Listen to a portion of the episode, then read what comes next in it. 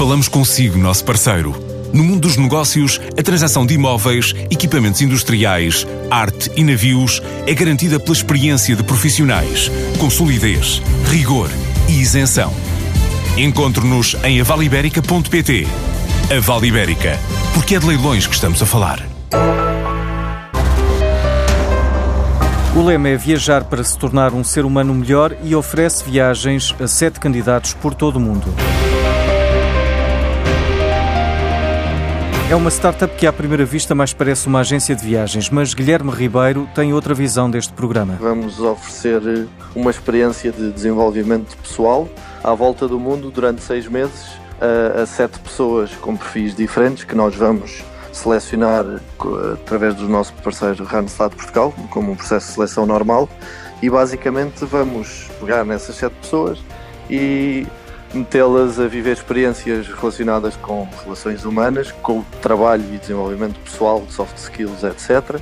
E com o dar de volta com a parte de responsabilidade social. O objetivo é replicar o programa e estão a desenvolver parcerias com universidades, porque afinal trata-se de uma espécie de curso com disciplinas.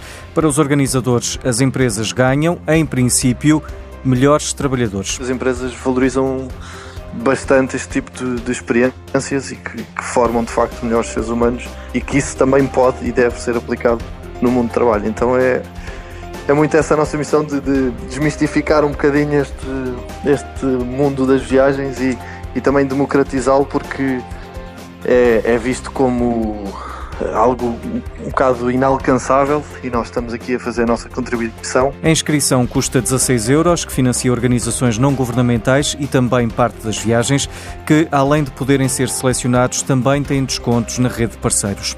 Na seleção de candidatos a um posto de trabalho, as empresas valorizam hoje em dia muito mais do que os conhecimentos técnicos.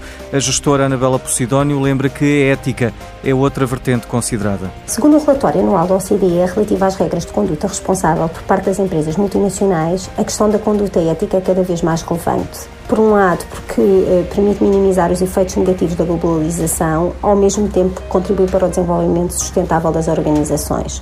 Aliás, segundo um estudo realizado pela Babson College, o IO Sustainability, eh, empresas com práticas éticas conseguem reduzir até 40% os custos da dívida e aumentar os resultados em 20%.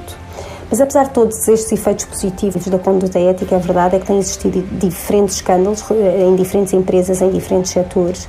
E, portanto, a questão da ética é um tema muito importante e que está na agenda. E passando isto para, o contexto das escolas de negócios, os alunos também querem que este tema seja cada vez mais abordado e discutido. Isso também tem provocado que as próprias uh, escolas uh, tenham a opção para criar disciplinas e têm criado várias disciplinas na área da, da ética e da responsabilidade social.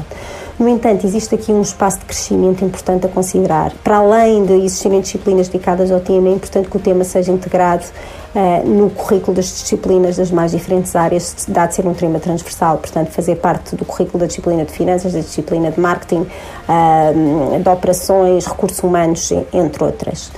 Paralelamente, algo importante a referir uh, relativamente a esta questão tem a ver com o facto de um, os rankings dos MBAs foram publicados dia 28 de janeiro e pela primeira vez incluíram um indicador do número de horas dedicados ao ensino de, de ética e responsabilidade social e, portanto, como se vê, começa a ser considerado um indicador da qualidade de, de, das escolas de negócios e seguramente as escolas vão cada vez mais uh, estar atentos também ao tema. Portanto, no fundo, temos aqui uma dupla pressão. Por um lado, os alunos que querem discutir o tema, por outro lado, passa a ser um indicador relevante da avaliação da, da qualidade da escola. O IAPMEI já certificou mais 13 incubadoras, subindo para 81 no total, ao abrigo do programa Startup Visa, que acolhe empreendedores estrangeiros que pretendem desenvolver um projeto de inovação em Portugal.